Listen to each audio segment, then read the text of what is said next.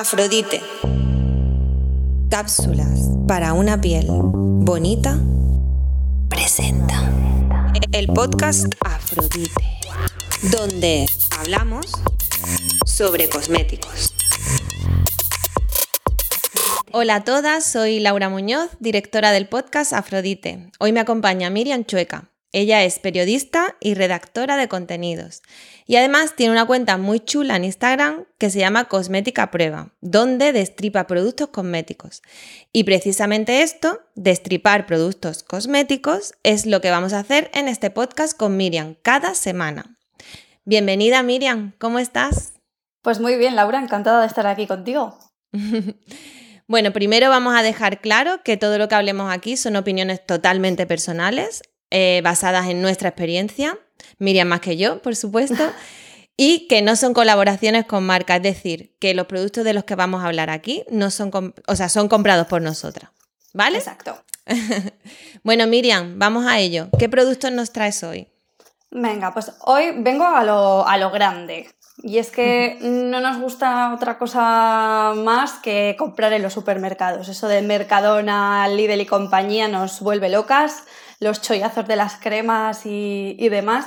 Y entonces me ha parecido muy interesante el compararte dos de las cremas más vendidas, la crema más vendida de Mercadona y la crema más vendida de Lidl.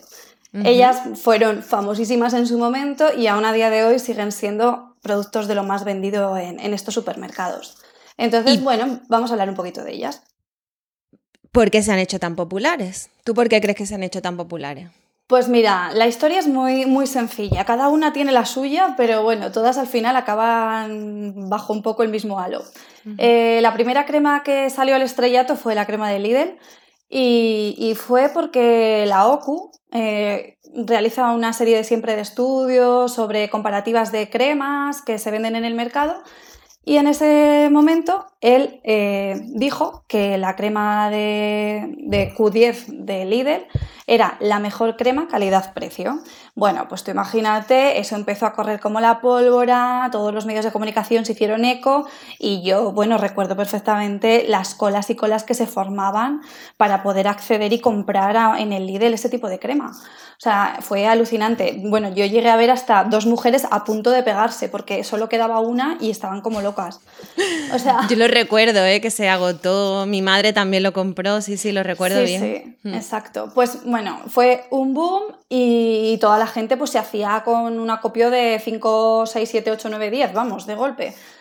Pero bueno, eso, fue un poco el, boom de la noticia y que claro, que era una crema que valía 3 euros. Entonces dices, madre mía, si alguien experto como la OCU me dice que pues, la mejor crema es una crema de 3 euros, apaga y vámonos. Entonces, bueno, fue la revolución. Con Mercadona no fue igual, pero fue algo similar. Con Mercadona la noticia fue que había una crema de 60 euros, eh, que era maravillosa, y resulta que Mercadona tenía exactamente la misma crema por 5 euros. Entonces, claro, bueno, te, ya salían en las noticias la típica foto que veías las dos comparadas y claro, pues otra vez más de lo mismo. O sea, si me das una de 60 y me das una de 5, creo que no tenemos todos la economía como para gastarnos 60 euros cada 2 por 3 entonces, pues lo mismo, pues fue una locura, empezaron a agotarse, bueno, bueno, otra, otra igual. Y, realmente, al final, los dos fenómenos son el mismo, o sea, es algo que se hace noticia, la gente se entera y, movida por las masas, decide comprar. Entonces, ahí es donde yo dije, bueno, yo las voy a comprar también. Digo, las voy a poner a prueba, pero vamos a ver lo que de verdad se esconden. Y yo quiero saber, Vamos por partes. Sí. Eh, ¿Qué promete cada una de ellas? Pues al final, a ver, son muy. Bueno, al final es la, típica palabra de siempre que yo digo, que es la antiedad, anti-age, todo eso que es muy bonito, pero no sabes lo que hace. Pero bueno, en estos casos sí, creo que la crema de Lidl sí que se define como una crema antiarrugas y, la crema de Sisvela, de Mercadona, esa pues me parece que se, define como antiedad, revitalizante, reestructuradora, que son palabras, lo que te digo, muy chulas, pero hay que cogerlas con pinzas. Entonces, pues bueno, eso al fin y al cabo es eso, prometen un poco esas cosas que en realidad no sabes qué hacen. Y para ver si realmente prometen esas cosas, ¿tú cómo lo haces, Miriam? ¿Qué es lo que, cómo cómo lo analizas? A ver, yo he de reconocer que, claro, llevo un montón de años ya dedicada a este mundo, entiendo una etiqueta cosmética, yo sé que hay mucha gente que se pasa horas y horas leyendo aquello y diciendo, ¿y esto qué leches es? Todo medio en latín, medio en inglés. Entonces, a ver, es muy difícil. Cualquier persona de a pie es muy complicado que sea capaz de entender estas cosas. Lo cierto es que hay, hay determinados ingredientes, que, es lo que yo intento un poco explicar en el blog de Cosmética Prueba, y es que eh, en una crema o en un producto cosmético no todos sus ingredientes te hacen algo. O sea, para que tengas una crema tal cual, necesitas que haya una base de crema, un emulsionante para juntar fases oleosas y fases acuosas, que haya conservantes, por supuesto, si no la crema no duraría ni tres días. Entonces, ese tipo de, ingredientes son ingredientes necesarios, pero no son ingredientes, digamos, transformadores de la piel. Entonces, claro, al final sí, te dicen, sí, es una crema antiedad, pero luego tú coges el tarrito te pones a leer y dices, vale, pues eh, para ser una crema antiedad necesitaría muchos de esos transformadores para que mi piel realmente necesita, o sea, hiciera un cambio. ¿Y, y estos dos productos, algunos lo tienen o, o parece pues que no? Por, la, por, lo que me estás diciendo parece, parece que no, pero tienen, los, tienen, los tienen, pero a medias. Porque es un poco lo que hablamos. Al final, yo también le insisto mucho siempre a, todas las seguidoras eh, de que las cremas, al fin y al cabo, son cremas hidratantes que eh, lo que llevan en sí son activos diluidos en, ellas, en las cremas base.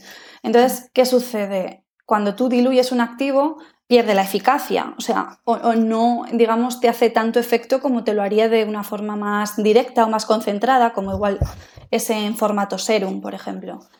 Ah, entonces, para, que, para tener un activo, perdona, ¿eh? que yo soy muy ignorante en este tema, para tener un activo que realmente te haga efecto, tiene que ser en un serum, ¿no? Porque la crema va diluido normalmente, dice. ¿no? Exacto. Sí, el, tú piensas que en un serum, el serum también va diluido siempre o en un aceite, en un propilenglicol, en algunas. O sea, siempre va en algún ingrediente, pero no son e ingredientes tan densos como una crema. Tú piensas que una crema, eh, a ver, ahora mm, son aproximaciones, ¿eh? pero que una crema realmente es el 80% de ella es lo que es la crema, el potingue. Sí. y, el activo, y el activo es el otro 20%. En un serum no suele ser así. De hecho, los serums muchas veces, no sé si te has dado cuenta, pero se llaman concentrado de no sé qué, concentrado de no sé cuántas, porque el nivel que llevan de concentración siempre es mayor que en una crema.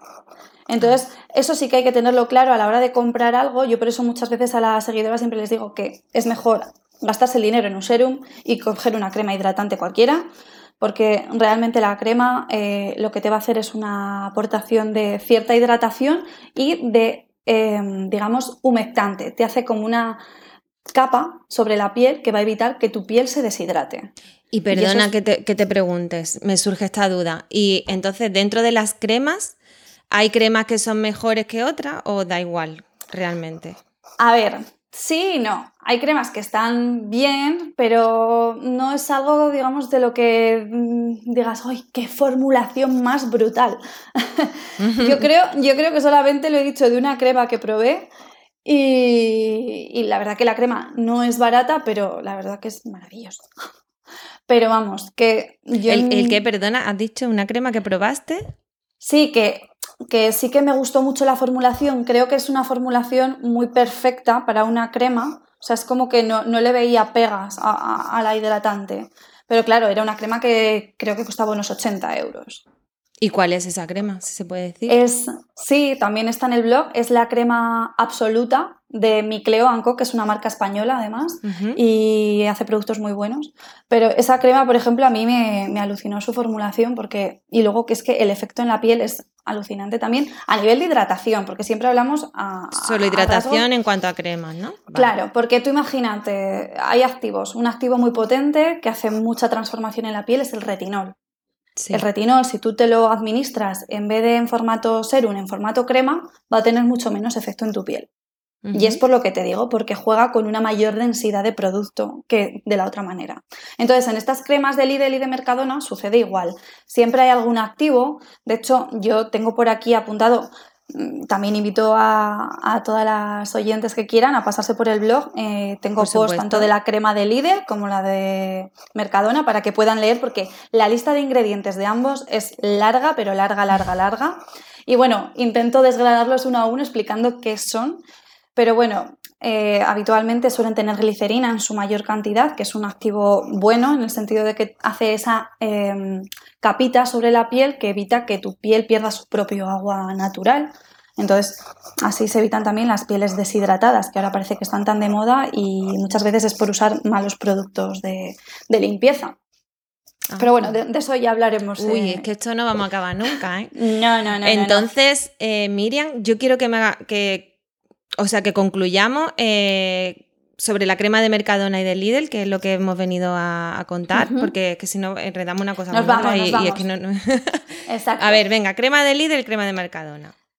Crema de. Vamos a ir, por ejemplo, con la de Lidl, ¿vale? Vamos a, mirarla así un poco por encima. Eh, luego, esta crema eh, tiene otro inconveniente, que es que en el último año se ha reformulado y le han añadido protección solar, cosa que a mí me parece la, mayor absurdez del mundo, porque ya aún estás haciendo perder más calidad a la crema. Pero bueno, esta, por ejemplo, para que os hagáis una idea eh, de toda la lista que tiene de ingredientes, digamos, activos como tal, potentes, que dices, oye, hacen algo de verdad, pues encontraríamos, por ejemplo, la manteca de karité, lleva también pantenol, que es un ingrediente que favorece la hidratación, Luego, pues también lleva tocoferol, que es la vitamina E que habitualmente se suele conocer más, la lantoína, que es un acondicionador de la piel muy, muy bueno, la cafeína, que también ayuda a mejorar la circulación, y luego, por supuesto, lleva la coenzima Q10, que es lo que le da nombre a la crema, y al final es un activo eh, antienvejecimiento que sí que ayuda a regenerar un poquito pero que claro, eh, necesitaría de una dosis muy constante, muy habitual y yo desconozco porque en las cremas nunca se sabe el porcentaje que llevan, pero aquí quizás mm, no esté con una gran cantidad. Luego también lleva ácido hialurónico, eso es una máxima siempre en todas las cremas, todas van con ácido hialurónico. Y, y bueno, lo que os digo, también algún extracto, pero en definitiva, mm, ¿ves? He llegado al final de la lista y no hay grandes activos, sino que todo lo que te he ido enumerando son activos que son hidratantes. Entonces, ¿sería una crema recomendable por tu parte? Sí, yo de hecho, yo a la, gente que me dice, me funciona muy bien la de Lidl, me funciona muy bien la de Mercadona, digo, pues perfecto, síguela usando, porque a ese precio no vas a encontrar otra cosa mejor. Mm, Pero hay que tener un poco en cuenta eso, que, que, no pienses de, hoy me he comprado la crema de Lidl y ahora me van a hacer las arrugas hasta luego. No, no, no. Yo me he comprado la crema de Lidl, voy a hidratarme mi piel, pero hasta aquí. Vale, vale, perfecto. Que ya es importante, ¿eh? Sí, sí, está claro, pero que nos quede claro que no nos va a hacer el efecto que promete, sino que simplemente es una hidratante. Perfecto. Claro, es una Vamos con la del Mercadona entonces. Exacto. La de Mercadona, pues más de lo mismo. También lleva en los primeros puestos la glicerina, de la que os he hablado. También lleva aceite refinado de maíz, que también nutre. Esta crema también pues, apuesta igual más por el tratamiento más nutritivo, porque también lleva la anolina, que es un derivado de, pues, de la secreción sebácea de las ovejas. Esto suena un poco raro. Pero es un maravilloso acondicionador de la piel y funciona muy bien. Eh, también lleva escualeno, que también ayuda mucho a, nutrir. Es un derivado de, en este caso, el aceite de oliva. Y lo que os digo, pues en el caso del aloe, pues también lo contiene, que es un calmante. Y en esta crema la peculiaridad es que se vendía porque se supone que llevaba dos ingredientes que eran como células madre o... Bueno, de hecho tienen unos nombres muy, muy complejos que son, a ver si te lo digo sin liarla, ácido desoxirribonucleico y ácido ribonucleico. Estos dos ingredientes en sí, eh, yo era la primera vez que los oía, pero claro, van en portada en la, en la, caja. Entonces yo decía, la leche, ¿qué será esto? Y bueno, me puse a investigar porque obviamente yo no conozco todos los activos y al fin y al cabo, o sea, cuando vas investigando en el blog, de hecho le, dedico un apartado porque me parece importante que la gente sepa que, em, pues eso, que este tipo de, de ingredientes parecen la panacea y al final no son nada del otro mundo. Y, bueno, pues lo que, lo que venía un poco a decir en, el post era eso, que al final pues eh, se habla mucho de carga genética, pero en una piel, o sea, tú la carga genética no te la puedes aplicar vía tópica. Por lo tanto, eh, queda muy bonita eh, decir que lleva eso y lo otro, pero en definitiva no, no, es más que dos ingredientes que pueden estar ahí como cualquier otro excipiente que lleve la crema. ¿Vale? O sea que no es un reclamo. Para mí, eh, que lleve esas cosas no es la gracia. Entonces, para ti sería también recomendable la crema de Mercadona, como has dicho antes, ¿no? Y entre una y otra, ¿por cuál te decantarías tú? Pues yo en su día, o sea, yo las he probado las dos y a mí en su día me convenció más la de Lidl. Pero porque la de Mercadona, para mi tipo de piel, se me quedaba quizá un poquito corta de hidratación, que es lo que yo busco en las cremas, que es lo que te digo. o sea que a lo mejor lo recomendable sería que la gente lo, pruebe y cual le vaya mejor, pues las dos. Por ejemplo, una piel acnéica, no le recomiendo ninguna de las dos. O sea, porque al final estamos jugando con un tema más de acné, pero bueno, una piel normal que no presenta alteraciones de ningún tipo, yo perfectamente le diría que si la quieren probar, la prueben. O sea, no es. Y lo que hablamos siempre, si están en un lineal, es que han pasado todo, todos los controles reglamentarios para poderse vender. Que luego, pues eso, mucha gente dice, ay, es que son malas. No, hombre, si han pasado el control es que no son tan malas. Al final, el malo o no malo es muy relativo. Pero bueno, yo sobre todo, la recomendación que le doy a la gente es que eso, que cuando vayan a comprar una hidratante, piensen que la hidratante no hace milagros. Entonces, que tampoco es importante dejarse cantidades ingentes de dinero y, que realmente van a conseguir un efecto óptimo eh, con una hidratante normal. Pues entonces creo que queda súper pendiente el hablar otro día de los serums, vamos, porque es que yo me he quedado con las ganas total, vaya. Los serums hay que tratarlos más a modo de, los principios activos. Hay que jugar más con, el activo del que queremos hablar, que si vitamina C, que si retinol, que si ácido glicólico. Claro, ya supongo que depende de la, piel de cada uno y de las necesidades de cada piel, ¿no? Evidentemente. Bueno, Miriam, pues hasta aquí el episodio de hoy.